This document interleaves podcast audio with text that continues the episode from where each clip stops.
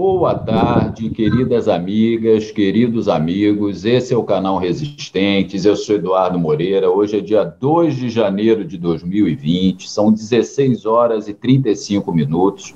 Nós temos a honra, a imensa alegria de começar o ano, é o primeiro programa do canal é, de entrevista, né? Porque já subimos algumas vídeo-reportagens no dia 31, no dia 1 que nosso querido repórter de, de campo, Paulo França, é, nos trouxe mas hoje temos a honra e a alegria de conversar sobre esse tema que sempre empolgou muito as esquerdas latino-americanas, do mundo inteiro, né? mas especialmente da, da América Latina, que é a Revolução Cubana. E, obviamente, é, no dia de hoje, porque ontem a grande maioria das pessoas sabe, é, temos 61 anos, completamos 61 anos da Revolução Cubana, ocorrida na virada do ano de 1958 para 1959, que levou Fidel Castro, Che Guevara ao, ao governo de Cuba e, e motivou uma grande modificação política e econômica na ilha caribenha. Então eu tenho a honra aqui, o prazer enorme de receber a Carmen, que já teve, já fez um programa aqui sobre Cuba conosco.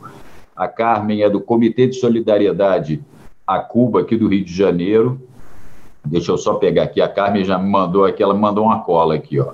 Coordenador e integrante do Comitê Carioca de Solidariedade a Cuba. E temos ali na, no, na outra tela, a, no nosso lado esquerdo, de quem está assistindo, a doutora Dainares, é, médica cubana, está aqui no Brasil. Ela veio trabalhar no programa o, do, do, dos mais médicos da presidenta Dilma e continua aqui no Brasil. E ao seu lado direito, a Andréia Caça, assessora parlamentar e também integrante do Comitê Carioca de Solidariedade a Cuba.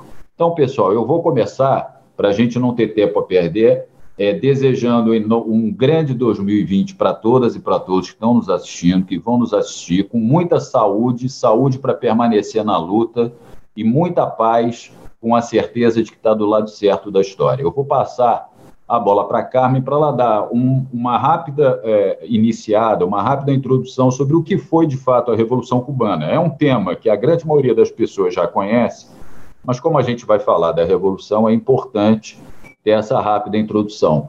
Carmen, por favor, a bola está contigo. Bom, vamos lá. Boa tarde para todo mundo. E vamos estar hoje, desde ontem, estamos é, nos, nos confraternizando. No Brasil, a gente sabe que a coisa está complicada, mas a gente tem sempre a Revolução Cubana para poder festejar. E isso é a grande modificação que houve na nossa América Latina. Quando a gente defende a Revolução Cubana, a gente não está defendendo só Cuba, a gente está defendendo também os países da América Latina, porque se não fosse Cuba, não tínhamos esse farol que nos guia, digamos assim, e Cuba seria o quê? Uma República Dominicana, um Haiti? É importante a gente ter isso em mente. A América Latina teria outra cara se não fosse a Revolução Cubana, que acontece é, em 1 de janeiro de 1959, tem uma cena do Poderoso Chefão, acho que é o 2, em que o Batista, o pessoal está lá numa espécie de Copacabana Palace, é, festejando o Réveillon, e os, os revolucionários chegam. E, assim, a mudança que acontece no país, o país era como se fosse um Brasil pobre, porque o Brasil não é um país pobre, ele é um país de pobres, mas é um país rico e tem muitas riquezas naturais. Cuba não tem. Cuba não tem riquezas naturais. Cuba não tem petróleo, por exemplo, ferro, essas grandes riquezas que fazem com que o país possa comercializar com os outros países, né? Possa exportar e importar. Então a revolução cubana acontece, como dizia o Fidel, embaixo do nariz dos norte-americanos, implantando alguns anos depois o socialismo, porque inicialmente não era isso. Inicialmente, a Revolução Cubana trouxe a mudança que os cubanos precisavam, ou seja, o índice de analfabetismo era muito alto. As crianças, a índice de mortalidade infantil era muito alto. Um país subdesenvolvido, que não tinha de onde tirar e que os poderosos, no caso Batista, que era o ditador da época, é que ficavam com toda a riqueza, mais ou menos como é no Brasil, né? que 1% da população detém 40% das riquezas do país. Só que isso num país mais pobre. Então, os índices eram muito baixos, os índices eram, eram de país muito pobre e o povo oprimido. Na verdade, é, era uma colônia dos Estados Unidos que era chamado de bordel dos Estados Unidos, porque havia muito jogo, muito cassino, então é só isso que se via ali. Era jogatina e prostituição, muita prostituição. Tráfico de tudo que se possa imaginar e muita prostituição, e aquilo foi, durante muitos anos, foi o mote né, de, de, de Cuba. Então, Cuba era uma espécie de um quintal, uma espécie de um bordel norte-americano. Isso é claro que foram outros fatores, né? Não basta você querer fazer uma revolução e juntar 80 pessoas, como foi o caso do Fidel, e fazer uma revolução. Para isso, o povo também tem que estar minimamente conscientizado. E se, se juntar a isso, querer mudar de verdade. Foram, acho que cada país tem sua história. E Fidel falava isso, porque quando a gente vai a Cuba, a gente pensa, como é que a gente faz isso no Brasil? De não ter nenhum brasileiro passando fome, deve ser tão bom dormir assim. E não era assim. Em Cuba não era. Tinha fome. Pessoas morriam de fome. Eles conseguem transformar tudo isso com a Revolução. A Revolução não foi só Fidel Camilo, Che que fizeram, a Ide Santa Maria. É bom sempre lembrar das mulheres, né? A Célia Sanches, a Ide Santa Maria, a Vilma Spin, que também foram, estavam junto com os revolucionários, né? Mas não foram só eles que fizeram. Na verdade, o povo estava junto com eles, porque senão você não consegue, são as condições subjetivas que você precisa ter. As objetivas estavam dadas. Um país oprimido, onde a polícia de Batista matava e torturava. Quem conhece Cuba vai ao Museu da Revolução, tem uma sala só de instrumentos de tortura usados pela polícia de Batista. Isso tudo, é claro, que foi se juntando à volta do povo e surgem alguns, por sorte dos cubanos, ali nasce um homem chamado Fidel Castro e se junta com um argentino cubano chamado Ernesto Guevara e com Camilo, que era o típico cubano, e aí fazem junto com o povo essa mudança, que não foi fácil. O próprio Fidel fala: não pensem que agora vai ser fácil, daqui para frente vai ser muito difícil. Não se sabia que dois anos depois ia começar um bloqueio terrível contra esse país que a Andrea vai falar mais um pouquinho.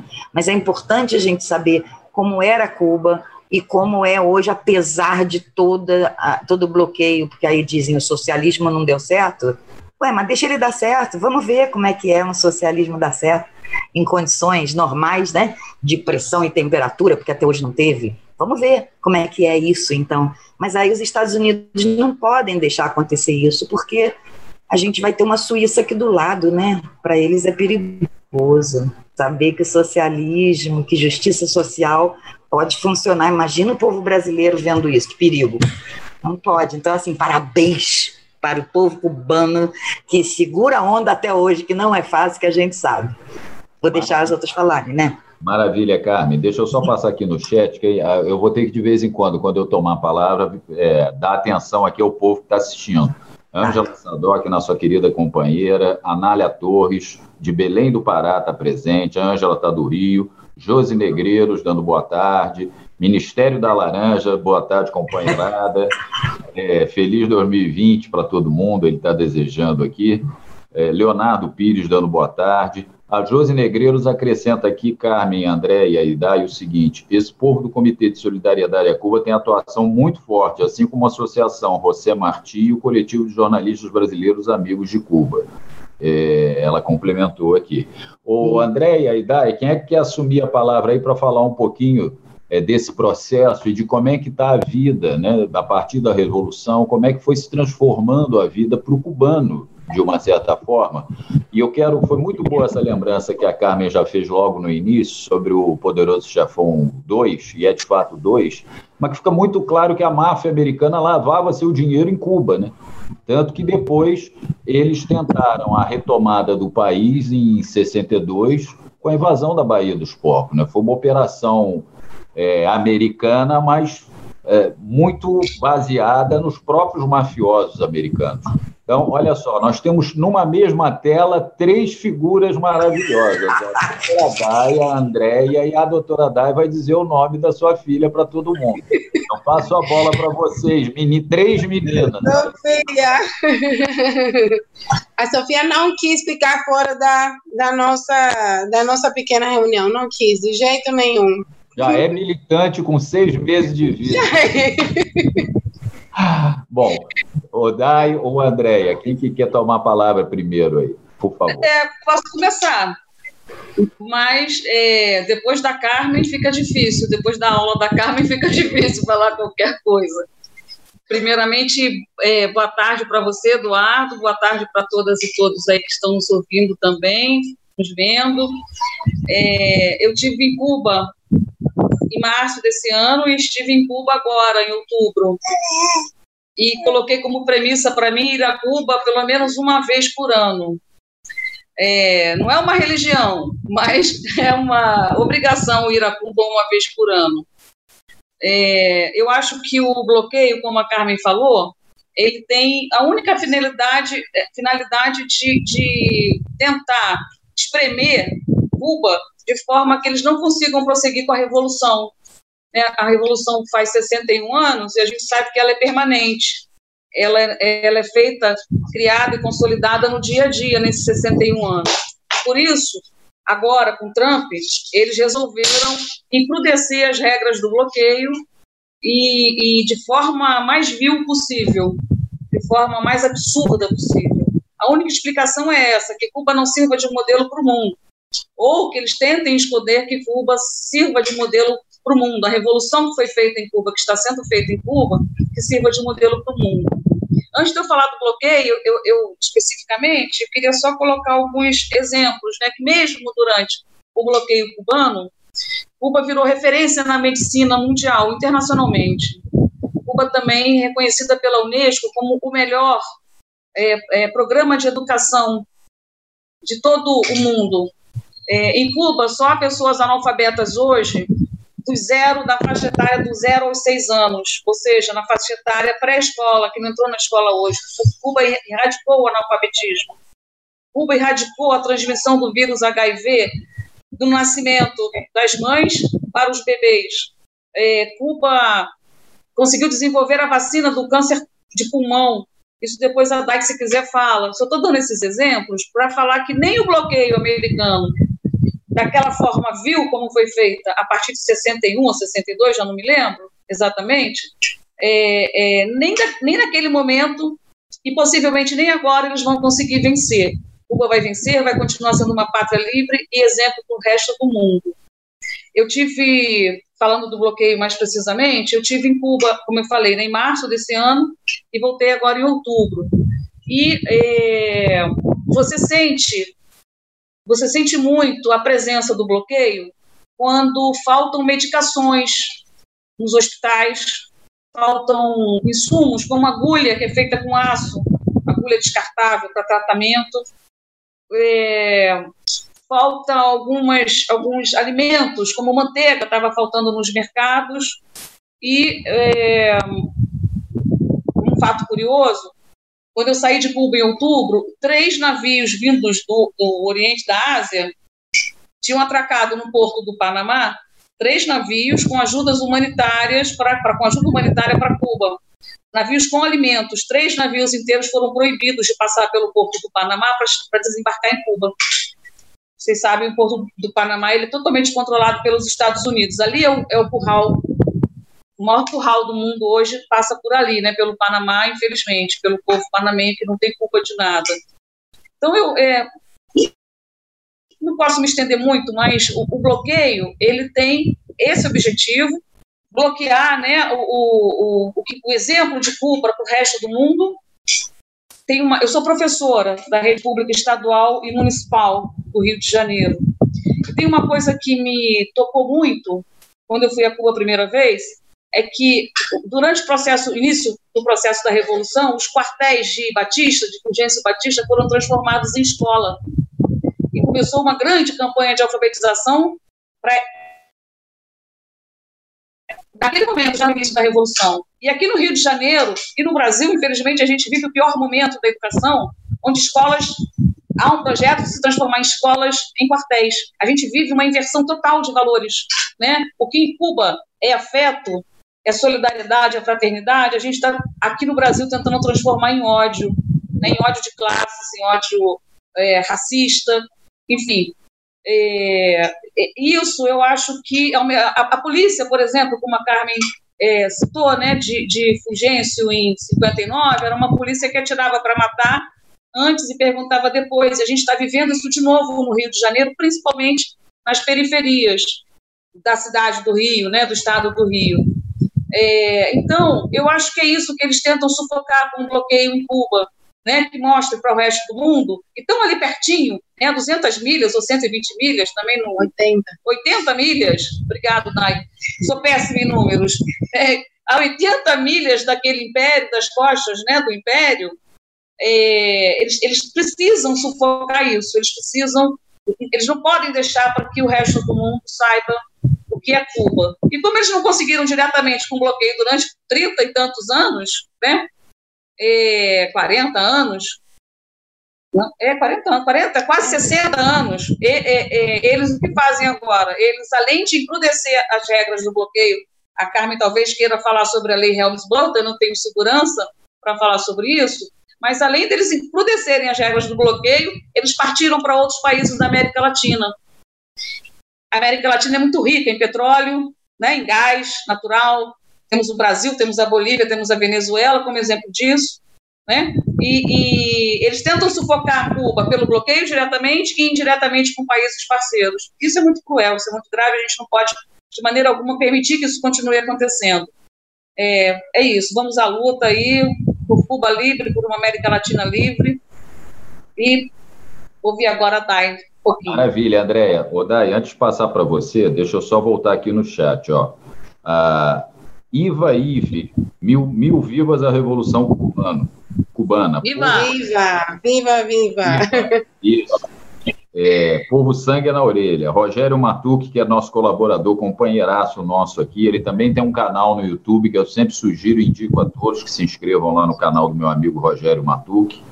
É, dando um abraço a todo mundo. Cuba sofre o maior e mais longo e rigoroso bloqueio econômico, financeiro e midiático de todos os tempos. É muito dolorido, diz a, a Negreiros.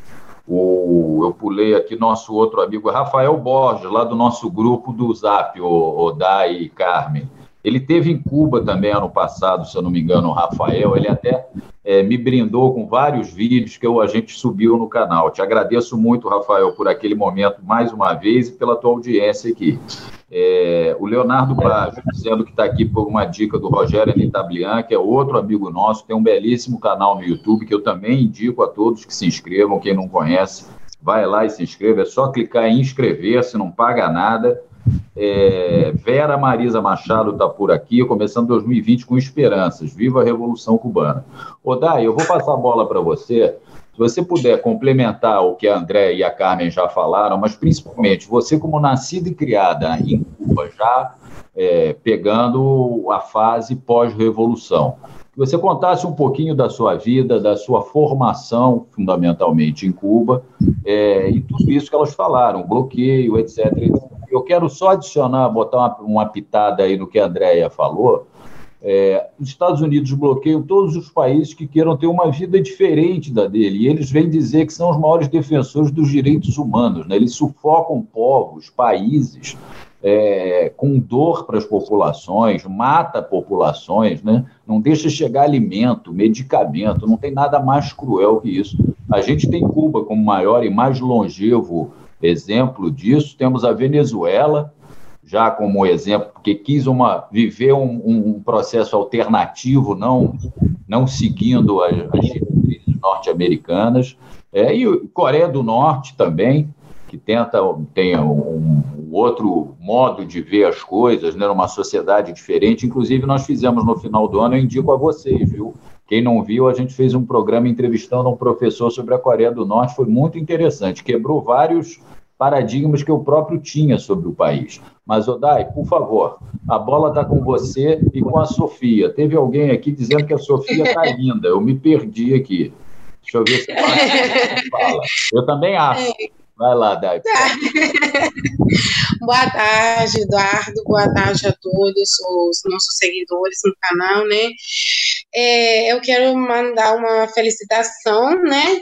É, a todos, desejar para todos, os que nos seguem, os que não seguem, os que concordam com as nossas ideias, os que não concordam com elas, é, mandar para todos um abraço forte e desejar tudo melhor, paz, saúde, tudo de bom nesse novo ano e que cada um possa lutar pelo que quer e pelo que acha justo. E quero te agradecer pessoalmente por esse apoio incondicional ao nosso país, porque todos sabemos que Cuba é vítima da mídia, não só do Brasil, da mídia do mundo. E Cuba é aquele, aquela ditadura, né, entre aspas, que o mundo e que a mídia quer que o povo de diferentes países vejam hoje.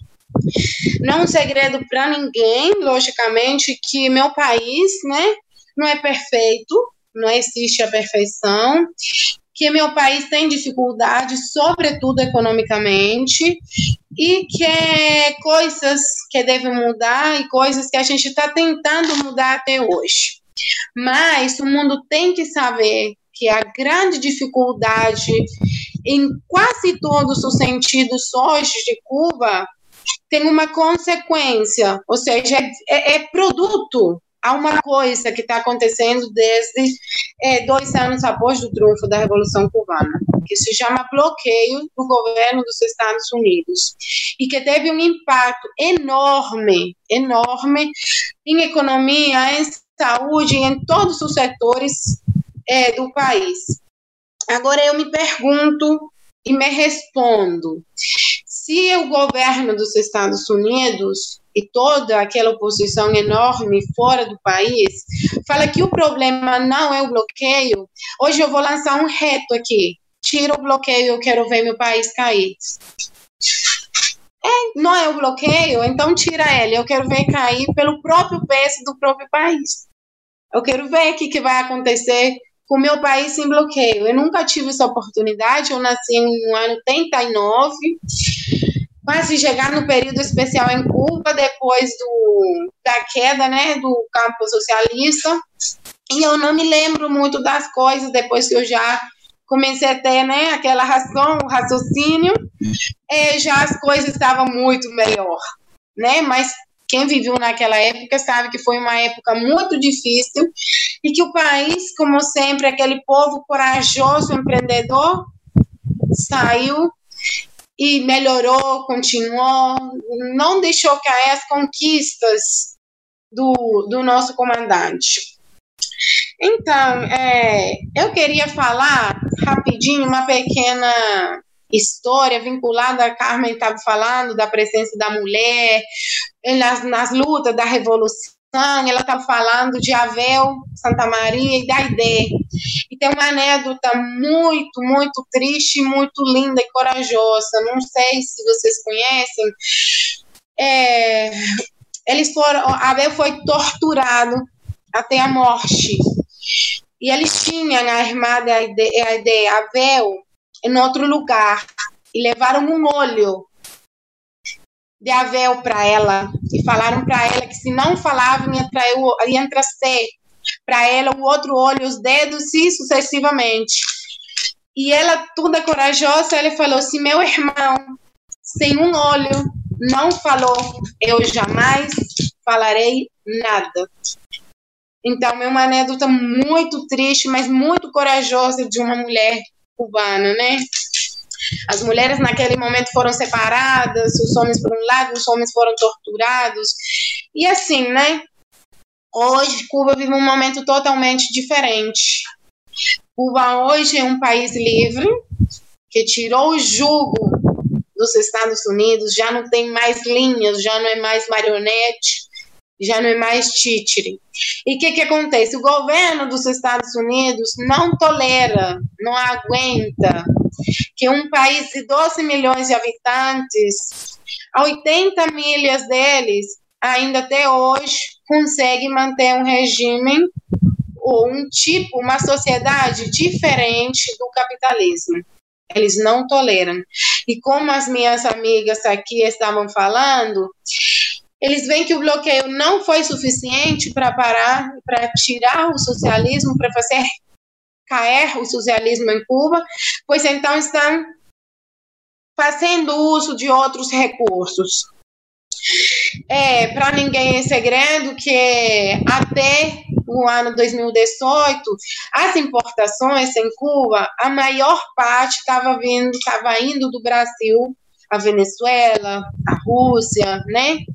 Mas o Brasil tinha um peso muito grande nas exportações para Cuba, tanto em alimentação como em cosméticos, quase todos os produtos que se comercializavam em Cuba estavam indo daqui do Brasil. Aí, o que, que acontece? Todos já sabemos o que, que aconteceu, né? A mudança de governo e a ruptura de relações completamente. A partir desse momento, Cuba teve que traçar algumas estratégias, por quê? Porque tinha uma estabilidade nas importações de quase tudo que vinha do Brasil. Quase tudo te falo, assim, falo para vocês: leite em pó, farinha, arroz, feijão, é, produtos de cosméticos, produtos de limpeza, quase tudo era comprado do Brasil. Chega um novo governo, troca de governo, alia com os Estados Unidos, já aliado dos Estados Unidos, fala: eu não vou ter nenhum tipo de relacionamento com Cuba, e vem uma instabilidade enorme no país. Começam a faltar diferentes produtos, e o país tem que tentar, né?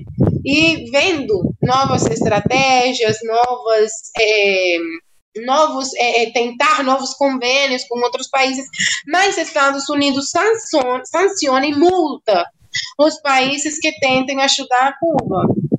Então, não é um segredo para ninguém que hoje em Cuba, hoje, está faltando muita coisa, está numa situação bastante desestabilizada com respeito a outros anos, mas não é um segredo para ninguém que Cuba já passou por isso. Então, graças àquilo, já tem uma experiência do que acontece, do que pode acontecer e das coisas, né? Ainda a gente tenta ajudar aqui mesmo no Brasil, temos o comitê da Carmen, né?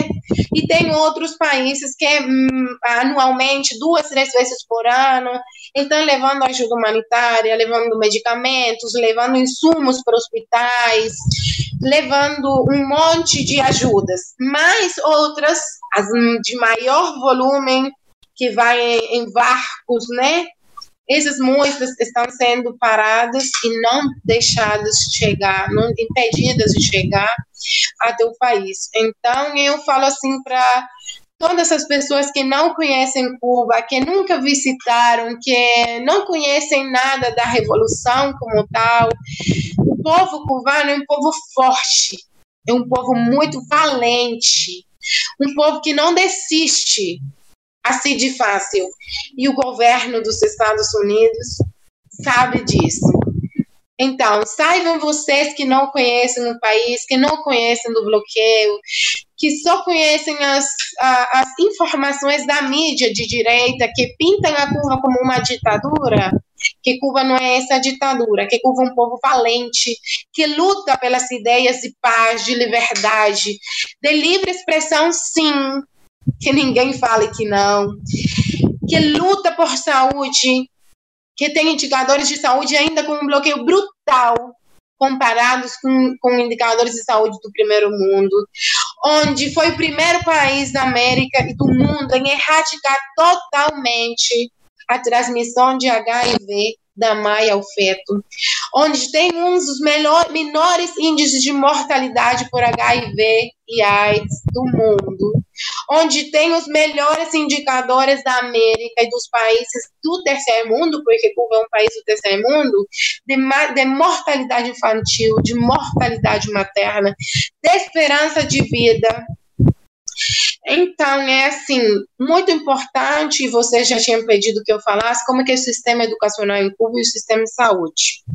Eu vou tentar resumir bastante, vou falar da minha história e da história de muitos. Eu sou Dai, deixa eu te interromper um minutinho, que depois tá. você fez um passeio muito bacana, mas como depois a gente vai querer que você ainda volte para falar sobre a situação do médico cubano hoje no Brasil, é porque muita gente pinta o quadro de que vocês são contra-revolucionários, etc, etc. Quando eu te passar a bola de novo, você fala um pouco, resumidamente, da sua história, da sua formação médica lá, por que, que você está aqui, qual a sua posição política daqui, etc. A gente já percebeu, mas é, eu só quero dar uma eu só vou dar uma passadinha rápida aqui no chat, passar para a Carmen, é, para ela falar mais um pouquinho. Ó, deixa eu tem gente muito interessada aqui no assunto, olha que legal. O Rogério Matu, que está aqui, Vera Marisa Machado, boa tarde. Começando 2020 com esperanças sempre. Viva a Revolução Cubana. Walter Rodney, boa noite de Lisboa. É, Andy 1146, eu amo Cuba. Deixa o Rogério Anitablian, que eu já sugeri o canal dele, sugiro de novo estar tá por aqui, desejando um feliz ano novo, amor, saúde e harmonia para todo mundo. Lenise Arneiro Teixeira, que também está sempre com a gente. Que 2020 sejamos dignos de sermos chamados de Homo sapiens, que não esqueçamos a nossa condição humana e que usemos a sabedoria a favor de todos. Muito bacana, Lenise. O Rafael lá do chat, Carmen e Dai. Valeu pela lembrança, Edu. Eu tive em 1 de maio aí, Carmen, que você tinha me falado antes da gente começar a transmissão. Momento mais maravilhoso de celebração. 60 anos da Revolução naquele momento e ali presenciando. Quero voltar em 2020. Abraços revolucionários.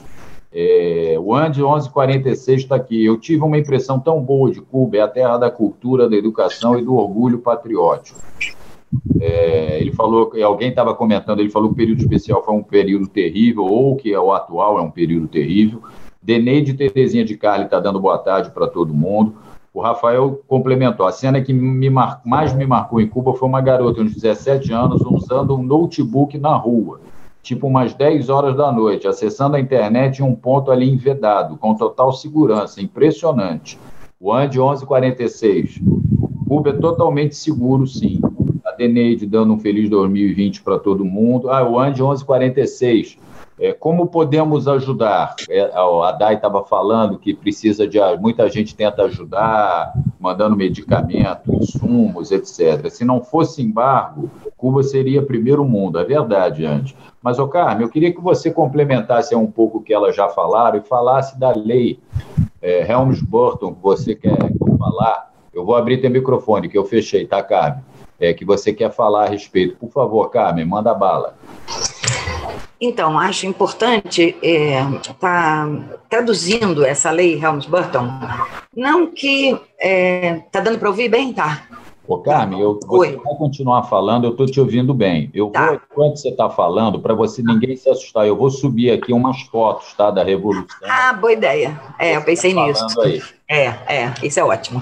Então, é importante a gente falar dessa lei Helms-Burton, que existe há muitos anos, desde a década de 60, que essa lei já foi feita, né? quer dizer, antes era a lei Torricelli, teve várias outras leis. A Helms-Burton existe há muitos anos, mas é uma lei em que o artigo 3 dela, todos os presidentes norte-americanos que passaram esses anos todos, se não é se recusaram, suspendiam esse artigo 3 que é o artigo mais doloroso, vamos dizer assim, para os cubanos. E não suspendiam à toa. Imagina, a gente teve, eles tiveram lá o Bush, né? Que também era um cara super reacionário, republicano e tal. Também suspendeu esse título terceiro, como eles chamam título, né? como se fosse o artigo terceiro. A lei Helms-Burton tem poucos artigos, é, mas, se não me engano, são quatro ou cinco artigos só. Mas o terceiro e o quarto são os piores. Por quê? Primeiro, eles dizem que é, o governo cubano é, ficou com algumas propriedades é, depois da Revolução, porque as coisas foram estatizadas, né? Era tudo privado, e isso tem em muitos, em muitos filmes a gente vê isso o Fidel falando e tal, e as coisas sendo é, é, tudo privado lá, né, que explorava os cubanos, e eles estatizam. Isso é típico de uma revolução. A China fez a mesma coisa, né? na China, na União Soviética, é típico de uma revolução, especialmente socialista. E aí, como tudo isso foi estatizado, e não somente empresas norte-americanas, mas também europeias, na época da nacionalização dessas empresas, o governo cubano ofereceu um valor para todos eles, para os empresários da Europa, da Ásia, enfim. E eles resolveram, então, é, pagar. Né? E pagar como? Ah, isso é legal, porque assim, é, como aqui no Brasil, por exemplo, o cara tem uma empresa, o Eike Batista, tem uma empresa, e ele declara no imposto de renda, vamos dizer, dele ou da empresa, que ela vale 500 mil reais, quando na verdade ela vale 3 milhões, ou 10 milhões. Mas ele, ele coloca isso no imposto de renda, o que ele fala no imposto de renda foi o que Cuba ofereceu. Sua empresa vale 500 mil, então toma aqui 500 mil. Não, mas não vale 500 mil, vale 10 milhões. Ué, mas você declarou 500 mil. Então, receba os 500. E eles se recusaram a receber. Só o governo norte-americano se recusou a receber essa, aspas, indenização. Agora, com esse título terceiro, eles querem dizer que o governo cubano detém ilegalmente essas propriedades. E que propriedades são essas? Por exemplo, o terreno onde está o aeroporto José Martí é de um particular. Então vai ter que devolver para ele. A pessoa vai, o dono daquela empresa vai às, aos tribunais norte-americanos para conseguir de volta esses bens que o governo norte-americano diz que foram traficados e que, portanto, têm que ser devolvidos aos seus verdadeiros donos e tal. Bom, esse é um dos impasses. Então, o que, que vai acontecer? O governo norte-americano, tudo bem, o Cuba não vai pagar. Nem tem como pagar o que os valores, porque eles, eles fixaram em três vezes o valor da coisa. Então, por exemplo, eles dizem que valia 10 milhões aquela empresa lá, né? Então a pessoa vai pedir 30 milhões. Ué, mas então Cuba não vai pagar e pronto? Não é só isso as pessoas que forem gerentes de um hotel Meliá, por exemplo. Meliá é espanhol, mas vamos dizer que tenha um hotel norte-americano. Esse gerente do hotel que trabalha lá, que eles consideram que é uma propriedade norte-americana, não vai poder ter visto para ir para os Estados Unidos.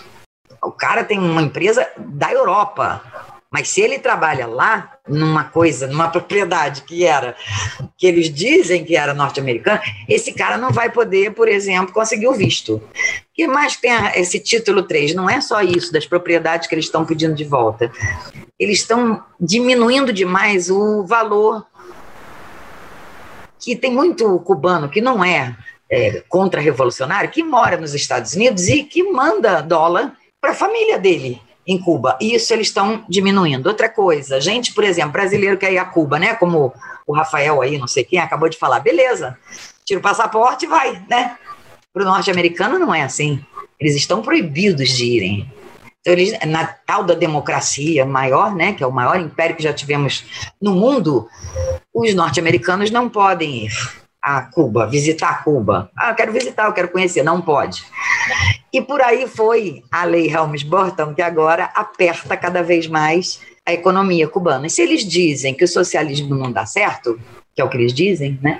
Nós fomos lá fazer lobby, lobby de pobre, lá no Capitólio, o comitê, com o comitê internacional, para dizer por que, que vocês estão no Congresso, que são vocês, Congresso, que podem acabar com o bloqueio. Por que, que vocês fazem esse bloqueio? Ah, é por causa do regime. E aí eu pude falar por causa do regime.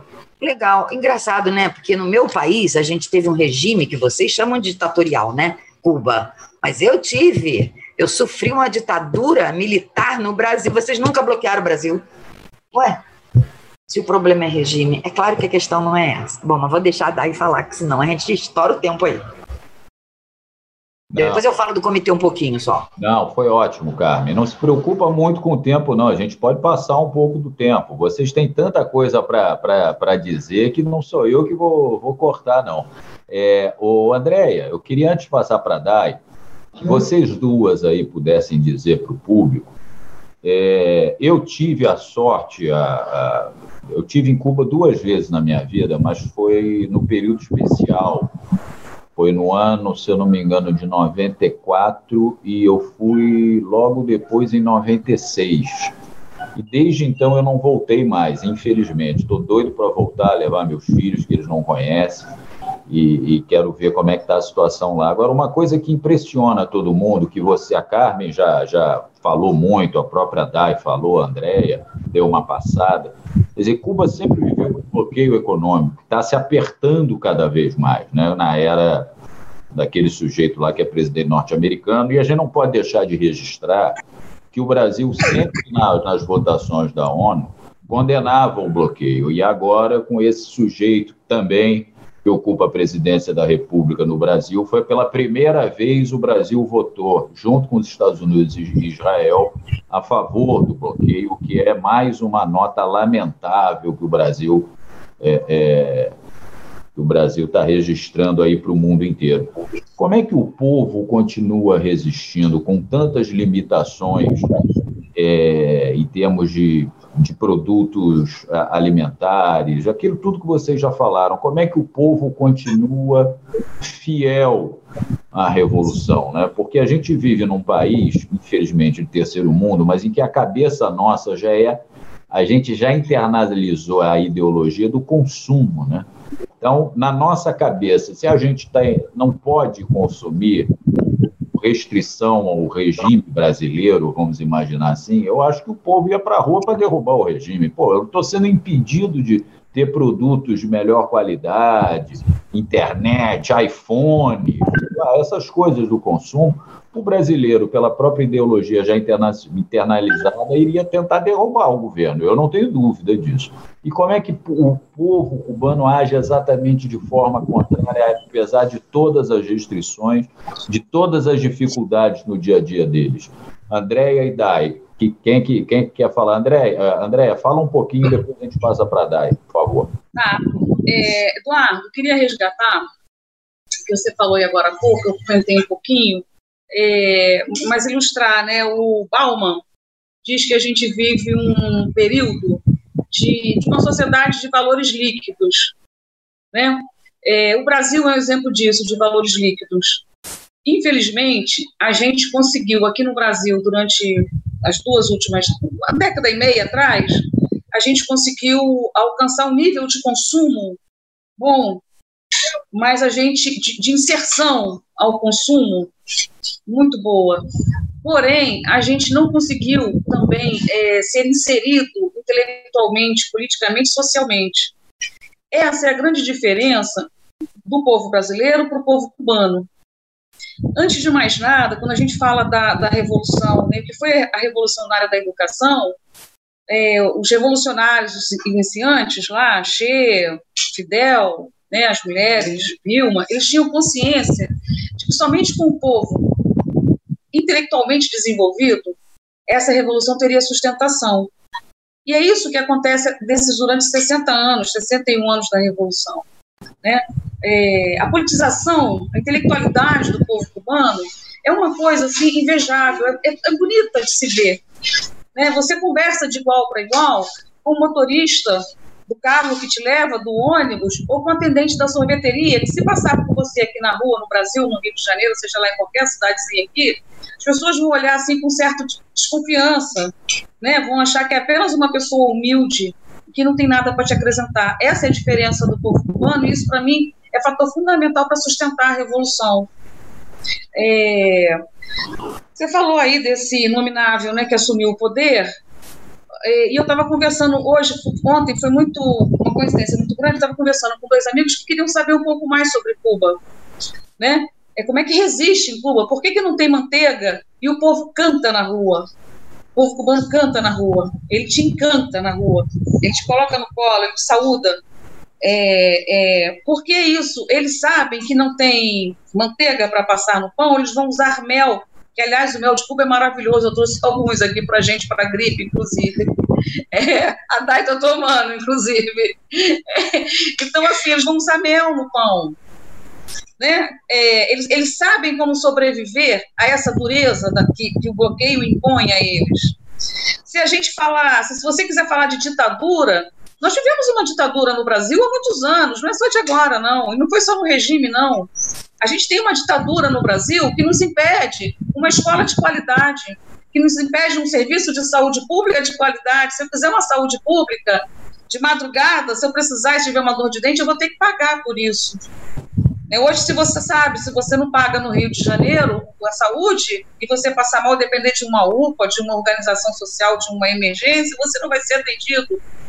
Né? Então, é, o, o, povo cubano, ele tem essa garra, que a Thay falou, porque ele foi preparado intelectualmente, foi valorizada a educação em Cuba, e a partir daí os outros sistemas também né, são solidários, os sistemas em Cuba são solidários, o sistema de saúde é solidário, o sistema de educação é solidário, de transporte, o sistema de transporte é extremamente solidário, é bonito de ver, né?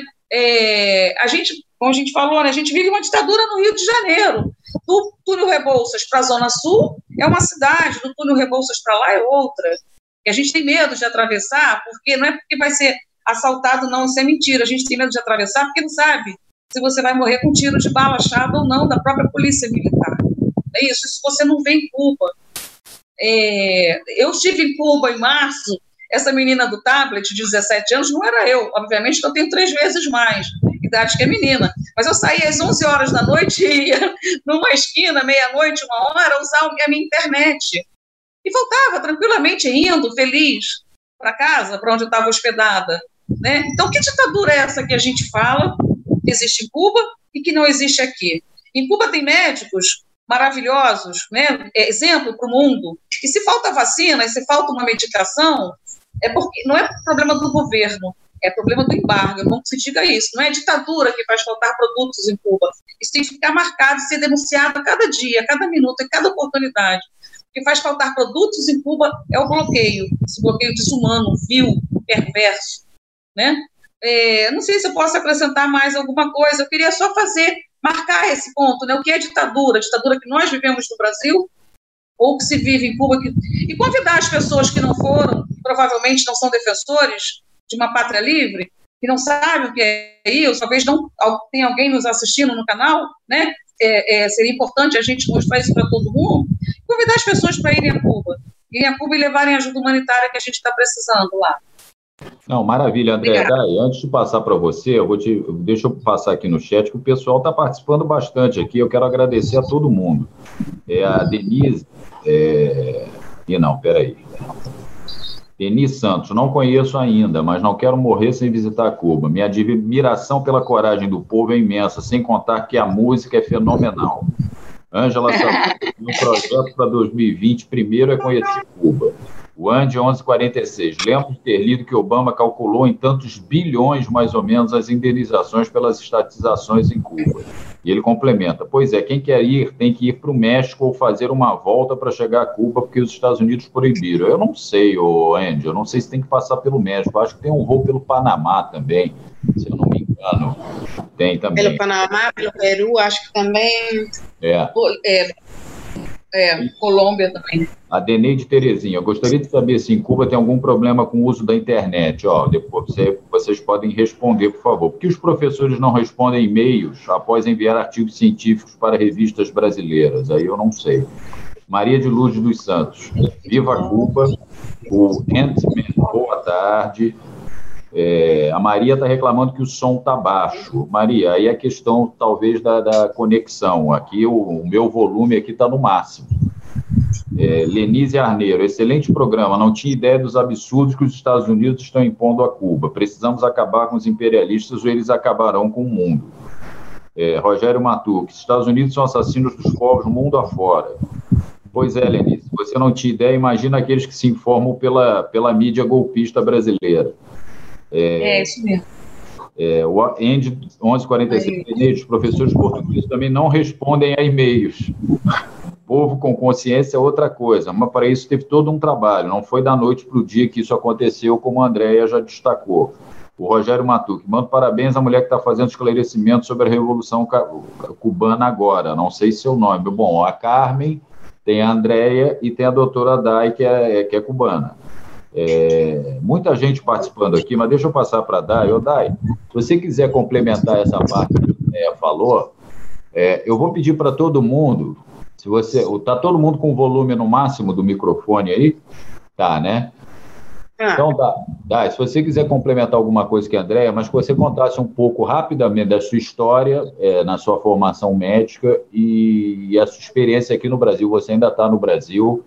É, se você deserdou de Cuba, se você é contra a revolução, por que, que você está aqui. Então, dá uma passada rápida aí, por favor, Dai. Então, é, o Eduardo, é, respondendo a tua primeira pergunta, é, como que o governo faz e como que o povo resiste? Eu acho, minha modesta opinião, é que é, o povo resiste porque o governo passa uma sensação de confiança para esse povo que cresceu junto à revolução. Então, o governo, além de todas as dificuldades, não está deixando faltar, pelo menos, as condições básicas de vida. É, não está faltando comida, assim, né, logicamente está faltando algumas coisas para o comércio maior, né, maior. Mas todo mundo está comendo em casa, ninguém está morrendo de fome, ninguém está na rua ainda, e tenho a esperança de que não aconteça. É, e a solidariedade de um com o outro, e eu te garanto que teve muitos, muitos é, é, cubanos que se juntaram no dia 31 de dezembro e que à meia-noite aquela bandeira cubana caiu talvez do quinto piso, do quinto andar para baixo, e as notas do hino nacional cubano devem ter sido muito altas em muitos lugares de Cuba, porque a gente confia e acredita nisso. Outra coisa que a Andrea estava falando da solidariedade. Em Cuba teve, no mês de outubro, uma situação horrorosa com combustível. O transporte público teve afetado. E os carros da rede particular estavam parando nas paradas dos ônibus, estavam dando carona às pessoas que estavam esperando os ônibus e estavam esperando alguma carona para chegar ao trabalho. Então, o cubano já é valente, já é solidário e já é preparado para confiar na revolução. Então, essa é a minha parte sobre a pergunta. Enquanto a minha formação, eu venho de uma zona muito rural, rural, rural, rural, rural mesmo, do país, do centro do país, se chama Marrágua. A gente morava ainda em um distrito do município de Marrágua. Nesse que eu tinha uns seis anos, eu falava que eu queria ser enfermeira. Tinha uh, um, um, no consultório do médico da família, é, faziam aqueles brigadistas sanitários que você falava, ensinava as crianças com bonecos, fazia como, como uma fantasia daquelas crianças que queriam ser tal, tal, tal. Aí eu começo a estudar na, no meu mesmo distrito, tem escolas, né? Em cada distrito tem escola e consultório do médico da família, que seria aqui como um PCF, né? Comecei a estudar, fui mudando, mudando, mudando, mudando, crescendo, crescendo, crescendo. Aí eu falei que queria ser médica, não queria ser mais enfermeira. Mas é engraçado que, ainda sendo filha de um agricultor peão, peão, como se falaria onde eu moro aqui, é um homem que só sabia de cavalo e de vaca, não sabia de mais nada, né? Formado, mas que não quis fazer mais nada de que ficar bem no campo, com animais. E minha mãe também sou formada até o ensino meio. É, não era um sono para mim, era uma meta. Por quê? Porque a gente contava com igualdade de direitos sem importar a classe social. Sem importar de onde você vem, e para onde você vai é o que você tem que ter para frente. Eu quero ser, pois então a única coisa que você tem que fazer é estudar. Logicamente você vai, ser, vai fazer prova, tipo um vestibular, que em Cuba se chama prova de ingresso para a universidade. Então, para mim, não foi um sono, foi minha meta, não foi um sonho, não foi uma coisa longe da realidade, porque eu morava em uma cidade do interior, muito pequena, sem condições econômicas, e não era essa preocupação, porque era totalmente de graça, desde que a gente começa a estudar até que se forma. E é engraçado, na universidade, ainda você recebe um estipêndio que se chama para você estudar, além de receber o material de estudo íntegro, incluindo as canetas e os cadernos para você estudar. Morava na escola, porque eu era de uma cidade do interior, como eu já falei, e na escola disponibilizavam para você todos os insumos, desde a crema, desde o creme dental até o absorvente para mulher. Tudo isso era dado para nós meninas e para os homens que moravam na escola. Muitas dúvidas. As pessoas perguntam como é que é a formação de medicina. A formação em, em Cuba toda é de graça, de uma qualidade maravilhosa, é, em todos os níveis. Agora, em medicina é igual que no Brasil. Seis anos completos para clínico geral e cada especialização tem um piso. Ou seja, um tanto de anos, por exemplo, clínico geral, são aqueles seis anos. Se você quer fazer especialização em médico de saúde comunidade, que é o médico da família em Cuba, você vai fazer dois anos de residência trabalhando e estudando. Se você vai fazer pediatria, por exemplo, são quatro anos, que é totalmente interno no hospital, praticamente, né? E é quatro anos. Todas as demais especializações são de quatro a cinco anos. Então, a formação é totalmente vinculada ao hospital e à universidade. O ensino é de 8 horas da manhã até meio-dia, uma hora de, de almoço, começa de novo até 5 horas da tarde.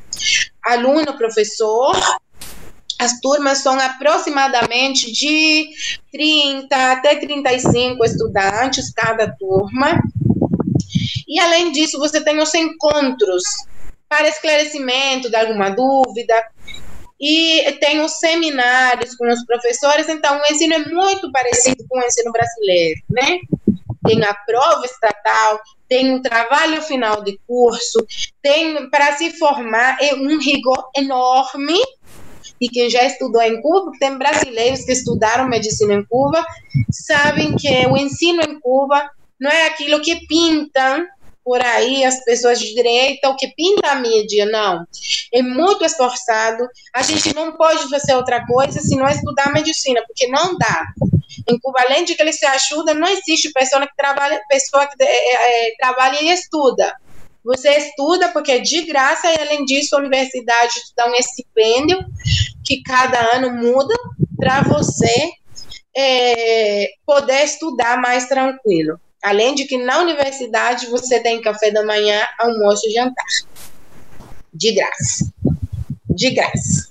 Agora, então, ainda, é, ainda é assim, mesmo nesse período de grande dificuldade? Você... Tá- mesmo nesse período de grande dificuldade, o governo manteve o, o, o, o mesmo modelo de estudo o mesmo para todos. Nas escolas, por exemplo, nas creches, as crianças chegam de manhã, normalmente já tomaram café de manhã em casa. Mas ainda quando chega na creche de manhã, eles têm disponibilizado o café da manhã. No caso das crianças, tem café da manhã, merenda, almoço, merenda de tarde, novamente até que o pai vai e é, é a, leva para casa nas creches. E no caso por exemplo, que lá em Cuba se chama secundária, que aqui é o ensino fundamental, eles têm é, é merenda. Eles vão à casa, almoçam e voltam porque tem dupla sessão. Tem sessão da manhã e sessão da tarde. Eles vão ter merenda na sessão da manhã e merenda na sessão da tarde, só que almoçam em casa. Agora, por que que você... Aí você veio para o Brasil no Mais Médicos, não foi isso? E por que, que você está aqui? Dá uma rápida passada por essa sua opção de você estar tá por aqui. Então, é. agradeço enormemente essa pergunta, porque já fui chamada de tudo, até de mamar do comunista, do, do socialismo. Comunista que mama do, do capitalismo, né? E primeiro, eu não estou mamando nada, estou levando é surra, tá? do, do, do, capitalismo, tá? O que que acontece? Em 2017 eu venho no programa, foi para uma zona rural trabalhar, aí Daineri se apaixona por um brasileiro, casa com um brasileiro e engravida e tem essa menina que é, é, a, minha, a minha princesa, o meu maior tesouro hoje. Aí, quando acaba o programa, é, em novembro de 2018, eu voltei para meu país, me desvinculei de Cuba e voltei porque eu já estava grávida e a gente formou uma família. Não tem nada a ver com ódio para meu país, nada de contra-revolução, já fui chamada até de infiltrada do comunismo no Brasil. eu sou revolucionária, não sou infiltrada de lugar nenhum. Entanto, eu posso ajudar meu país, vou ajudar, mas o motivo de eu estar no Brasil hoje é minha família. Você sofre que preconceito. quando deixei uma parte em Cuba. Você está sentindo algum tipo de preconceito pelo fato de ser cubana aqui no Brasil hoje? Os tempos de hoje no Brasil estão muito, como a Andrea falou, tem muito ódio, muito pouca solidariedade. Você está sentindo isso? Na verdade, no tempo da eleição, fui muito, muito atacada pela direita, muito atacada, é, sofrimos muito preconceito pelo fato de ser médico cubano, Fomos desacreditados pelo próprio presidente. E aqui vou fazer um ato. Eu aprendi português em 21 dias, sim. Ele falou que ele queria aprender espanhol em 21 dias. Eu não sou experta em português, mas dá para entender, acho, né, Eduardo? Com 21 dias, tá? Não, tá então, é, assim, sofri muito preconceito, muita xenofobia, mas também teve muito apoio, muito apoio por parte desse povo da esquerda maravilhoso, por parte até de alguns de direita que se solidarizaram com a causa, porque foram atendidos por médicos cubanos, né? Porque até alguns falaram: ah, não, eu vou ser atendido por ser médico, e que o próprio presidente fala que ninguém sabe se é médico ou não. Até que precisaram mesmo. E depois falaram: puxa vida, médico maravilhoso. E temos relatos incríveis de partos de, de, de trigêmeos feitos no Amazonas, de um menino, uma história maravilhosa, um homem por uma arma branca, teve uma perfuração de pulmão, e o um médico cubano na Amazônia conseguiu manter ele vivo com aparelhos totalmente rústicos fez até uma. É, deixa eu ver como eu explico para todo mundo, pessoal leigo. Ele fez uma conexão do pulmão até o exterior com um frasco de água e uma pequena mangueirinha de soro até chegar o aviãozinho, aquele daqueles aviões pequenos, a prestar o socorro. O homem até hoje vive então, tem muitas histórias assim. O médico cubano é um médico preparado, sim. Todos os médicos não têm a mesma preparação, como não tem a mesma preparação todos os médicos brasileiros, nem angolanos, nem, do, nem, nem dos Estados Unidos. Agora, eu garanto que meus colegas que estavam no Brasil, todos, todos eram médicos, sim. Não existe isso de que não eram médicos, de que eram guerrilheiros. Se alguns, assim, o guerrilheiro quis ficar, eu não tenho preconceito nenhum com nenhum. Cada um tem uma ideologia e eu respeito. Eu defendo o meu país, eu defendo minhas ideias. E tem muitos cubanos nas minhas condições. Muitos formaram famílias no Brasil, muitos até hoje vão a Cuba, e tudo, não tem nada contra o país. Não tudo médico cubano que ficou no Brasil é contra a Revolução Cubana. Há nada. Não, e, e, e, o médico cubano, quer dizer, Cuba presta esse serviço não é só para o Brasil, né? Presta para diversos países. A, a, medicina cubana é reconhecida mundialmente, né? Ô, Carmen, eu vou passar aqui rapidinho pelo chat. É, Ande 1146, no Rio eu tenho medo de polícia e de bandido, incluindo milícia. Em Cuba eu andei em ônibus coreano, carro russo, etc. A Josi Negreiro, tive o, o privilégio de entrevistar a médica Leida Guevara, em evento do MST em Porto Alegre, anos atrás. Ela é o exemplo de luta e solidariedade que há entre o povo cubano.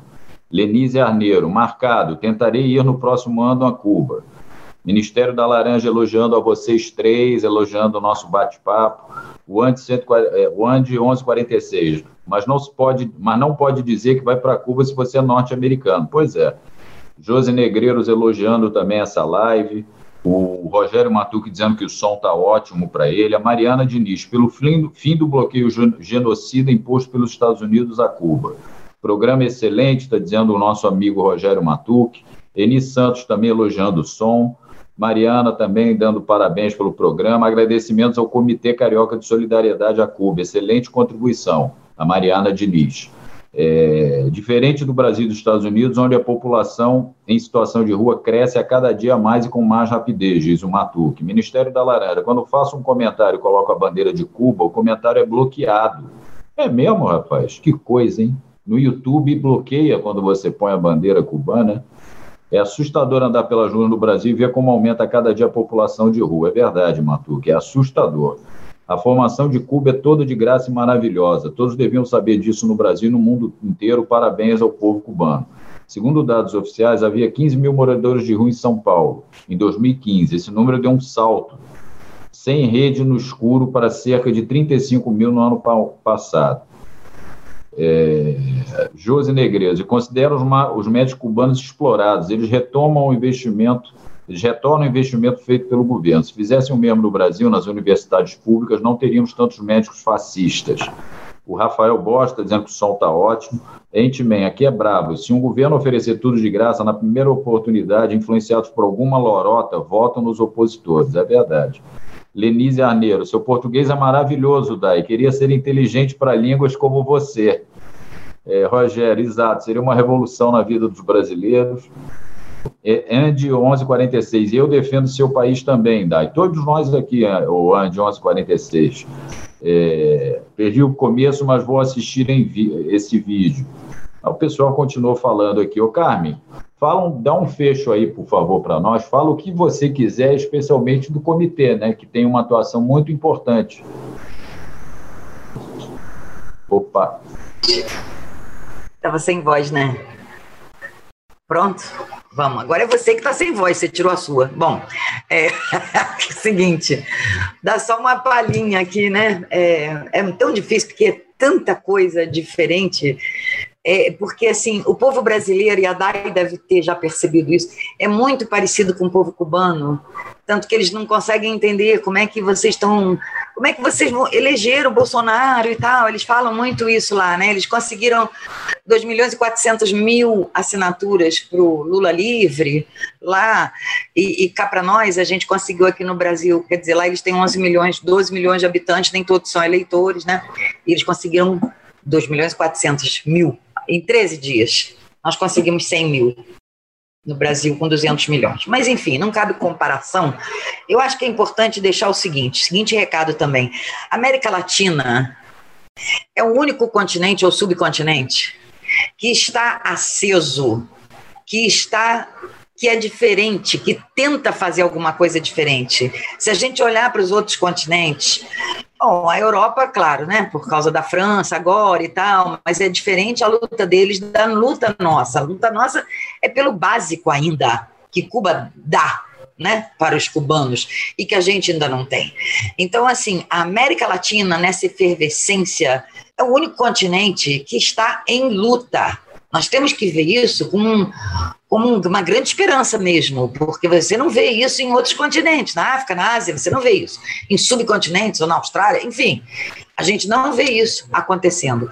Então, é, é importante a gente perceber isso, que nós estamos, a gente não está morto, não. A gente está na luta aí, vai continuar lutando e a gente sabe que um outro mundo é possível e necessário, porque a gente tem aqui do lado em Cuba, a gente tem uma sociedade totalmente diferente, que você vale pelo que você é e não pelo que você tem. O que, que o comitê pretende fazer? Bom, queria convidar todo mundo. Primeiro, a gente tem uns vídeos no YouTube. Esse sobre os médicos, que é curto, todos são curtos. É, chama Valeu Cuba. É copy left, não é copyright. Pode copiar, pode passar onde quiser, porque é copyleft.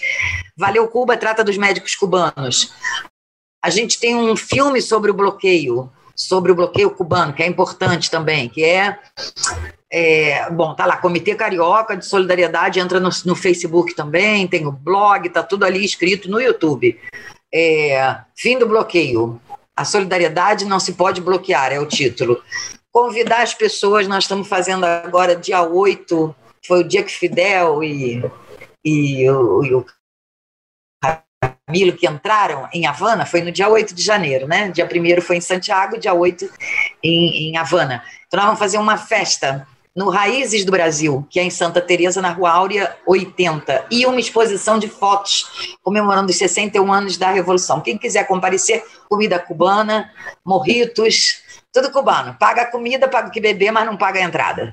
E vamos também apresentar num, numa uma mostra de cinema cubano em homenagem a Cuba em São Pedro da Serra, que é ali para o lado de Nova Friburgo, no dia 3 amanhã e no dia 5. A gente vai apresentar um filme três filmes, na verdade, e um que fala sobre alfabetização, que é muito importante, que explica como é que foi essa campanha, que em um ano eles conseguiram alfabetizar toda a população. É, chama-se Maestra, importante para professor, especialmente para ver esse filme. Um outro filme sobre a voz da inocência das crianças, o outro sobre direitos humanos em Cuba. São três filmes, todos legendados. Quem puder comparecer, São Pedro da Serra é pequeno, né? Então é fácil. O lugar chama Ecoarte entra no, na internet aí para descobrir onde que é, porque eu também não sei muito bem. Mas a gente vai estar tá lá. E fazendo campanhas. A gente tem um projeto de fazer campanha agora para mandar para Cuba é, esses, essas, esse básico né, que eles estão precisando no momento, por causa da lei, por causa do Trump. É, então, nós vamos fazer uma campanha para enviar café, é, é, medicamento, tudo que a gente possa mandar para lá para que seja distribuído aonde realmente o pessoal está precisando. Isso é um projeto ainda, mas a gente vai fazer esse ano. Até 1 de maio a gente está fazendo. Não, maravilha. Agradecer, né? Agradecer também a chance da gente estar tá explicando para as pessoas tanta coisa, né? Não, é difícil, a gente tem né, Eduardo? vezes. A gente fez um programa no início de 2019, sei lá, no mês de março ou abril, que a gente falou bastante, eu, você e o Leon, sobre a Constituição que estava sendo Isso. formatada em Cuba, como é que era a democracia é. cubana, para desmistificar essa questão da ditadura que é uma Isso. ditadura de, ah. de ferro, de Fidel, dos Castro e agora do Dias Canel, que não é verdade, né? Não. Que a pessoa não precisa sequer estar afiliada em algum partido para ser candidata nas eleições. Isso tudo a gente explicou nesse programa e quem não assistiu, vai lá na nossa biblioteca e acha esse programa que é muito interessante. A Carmen e o Leão deram uma aula sobre como é que é a Constituição cubana que foi aprovada há pouco tempo e referendada pelo povo, né? 80% do, do povo dos votos referendando a Constituição. Quer dizer, o povo voltou para a urna para dizer se queria aquela Constituição ou não. Eles participaram da elaboração da Constituição e depois ah, da sistematização, é, é, é, eles voltaram para dizer se referendável ou não, e chamam isso de ditadura. Né? É muito interessante isso. Então, Carmen, eu queria só que você repetisse qual é o canal do YouTube do comitê que tem esses vídeos. Comitê Carioca de Solidariedade a Cuba. Tem no YouTube. Tem, tem um canal que tem esses filmes, tem Guantánamo, tem um monte de filme. Pode usar à vontade, passar em escola. Não, maravilha. Eu queria. Baixar. Ah. Eu sugerir, Carmen, quando você formatar a campanha é, de solidariedade, você, se você puder fazer uns vídeos curtos no YouTube para a gente boa. distribuir também, a gente publica boa. no canal, distribui para quem quiser, para aumentar o alcance o maior que Isso. a gente puder. O canal está à sua disposição sempre, do Comitê Carioca e de qualquer campanha de ajuda ao povo cubano que você achar por bem que a gente possa participar, tá legal? Valeu, Eduardo. O, o Dai e Andréia, eu eu queria Acho que a Sofia vai falar também. Sofia, e a Sofia também, passar a bola para vocês, agradecendo demais a presença de vocês. Foi maravilhoso estar no, no, início do ano aqui com a Sofia, com a Daya, com a Andréia. A Andréia eu não conhecia, a Daya é lá do nosso grupo do WhatsApp, a Carmen também. A Andréia eu não lembro se ela está no grupo. Se, se você tiver, não, não. desculpe mas eu não te conhecia, te, te, agradeço muito. Deixa eu só fazer um pedido que eu tenho que fazer sempre, senão os demais integrantes do canal brigam comigo. Quem não for inscrito no canal Resistente, por favor, se inscreva, compartilhe bastante essa live, que o mais importante para nós é difundir a informação, Isso. diferente do que a mídia corporativa golpista brasileira tenta incutir na mente das pessoas. Então, compartilhem suas redes sociais, curtam, deem likes, é, assinem e conheçam o canal do Rogério Matuque, que ele está pedindo aqui no chat. Eu já tinha pedido, tá, Matuque, mas eu reforço sempre esse pedido. Se inscrevam lá no canal do Rogério Anitabliano, no canal Iaras e Pagus, no canal da professora Daniela Araújo também, que são todos nossos companheiros aqui nessa trincheira da resistência progressista. Daí, Andréia, muito obrigado. Eu vou passar para vocês aí fazendo as considerações finais, por favor. Então, boa tarde. É, eu que tenho a agradecer a você, não você a nós, né? Que ainda hoje, nesse meio de tanta confusão, né? De tanta mentira, de tanta mídia enganosa e de tanto ataque à Cuba, tenha pessoas como você, como a Carmen, como a Andrea, que se preocupam o nosso país, que se preocupam por mostrar a verdadeira Cuba. E outra coisa, que eu não sei se você já viu o, o que aconteceu com o Vai para Cuba, né? Aumentou o turismo brasileiro em Cuba e graças a isso vai para Cuba muitos brasileiros conheceram a verdade de Cuba então, até nisso, ele levou o tiro. Então, a gente tá, vai para Cuba mesmo, tá? Então, muito importante para vocês, amigos que nos é, assistem, que compartilhem essas é, é, informações, porque ainda hoje estamos sendo vítima da mídia enganosa, e que o nosso país não é essa ditadura, que o nosso país tem dificuldade sim, mas ainda, em cima de tudo, está conseguindo manter os princípios da revolução, saúde, educação e segurança. Que um, um, um, um jornalista falou que Cuba só tinha saúde, educação e segurança. Só. Eu queria que todos os países do mundo tivessem isso. Ia ser uma maravilha, né? Então eu agradeço muito, muito, muito, muito, muito, muito vocês e que continuem é, nesse canal e que continuem todos esses amigos de Cuba nos ajudando e nós é, é, realçando como um país e como a Revolução Cubana, tá? Muito obrigado. Para você e para todos os que estão assistindo nós. Valeu, Day. André, manda um beijo para todo mundo. Te agradecer também muito, viu? Agradecer demais. Começar o ano com três, não, com quatro mulheres, com a Sofia também. Vamos lá. O Eduardo, eu acho é, é, a sua iniciativa, o seu canal são fantásticos, são necessários nesse momento. A gente tem que levar para o mundo, já falei sobre isso aqui, né? Só para reforçar, a gente tem que levar para todos os cantos do Brasil, principalmente, é, e desmistificar essa história de Cuba, né? É, como eu falei, eu tenho amigos que têm curso superior, são pessoas é, esclarecidas até certo ponto, liberais, progressistas, que se dizem com mentalidade de esquerda e que não conhecem a história de Cuba, não conhecem a história da Revolução, não conhecem a história do bloqueio, e eles mesmos ainda hoje têm determinados preconceitos acerca de Cuba, até por não conhecer, até por desconhecer a realidade da, da, de Cuba e da Revolução. Então, eu acho a sua iniciativa fantástica, necessária.